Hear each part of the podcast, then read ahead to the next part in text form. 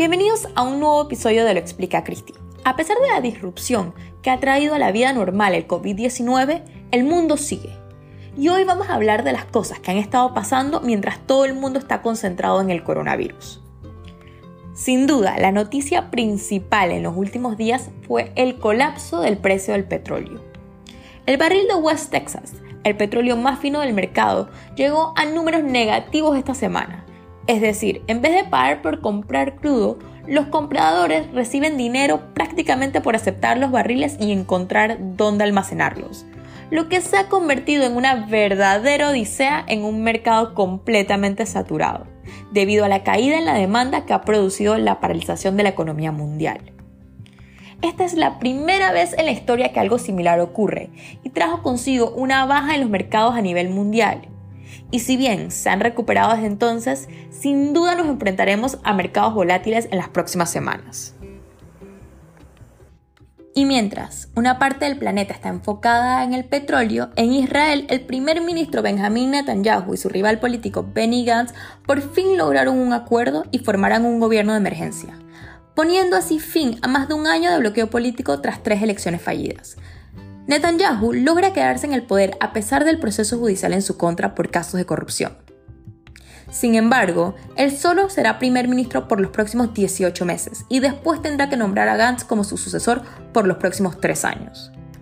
Gantz se convierte ahora en el representante de la Cámara con el apoyo del partido oficialista, incluso frente a las críticas de sus propios copartidarios que ven esta movida como una traición de los principios del Partido Azul y Blanco, que es nunca formar parte de un gobierno encabezado por Bibi.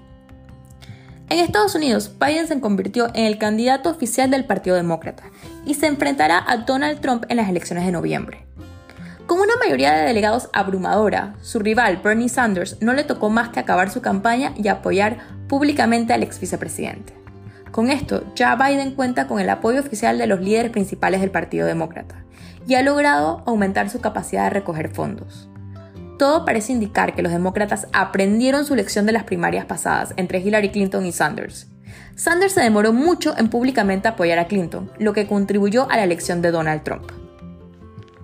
Mientras tanto, en Latinoamérica, Argentina está una vez más en terreno conocido.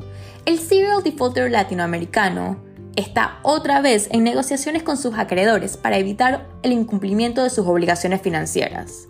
El gobierno peronista de Alberto Fernández anunció que no pagará un vencimiento de intereses que ascienda a los 500 millones de dólares. El gobierno desde Buenos Aires explicó que se acogerá a un periodo de gracia de 30 días. Si no logran pagar en este tiempo, Argentina estaría muy cerca de entrar en default por novena vez en su historia.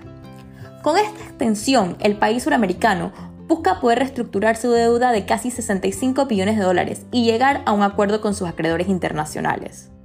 Hasta ahora las negociaciones no pintan muy bien. El mayor grupo de acreedores, que incluye a firmas internacionales como BlackRock, Fidelity y Ashmore, ha dicho que lo propuesto por el gobierno argentino no es razonable. Se espera que las negociaciones sigan en las próximas semanas. Veremos cómo quedan. Esto es solo un pequeño resumen para acordarnos que a pesar del COVID el mundo sigue girando. Esto fue Lo Explica Cristi. Por favor síguenos en redes sociales en arroba lo explica en Instagram, Facebook y Twitter.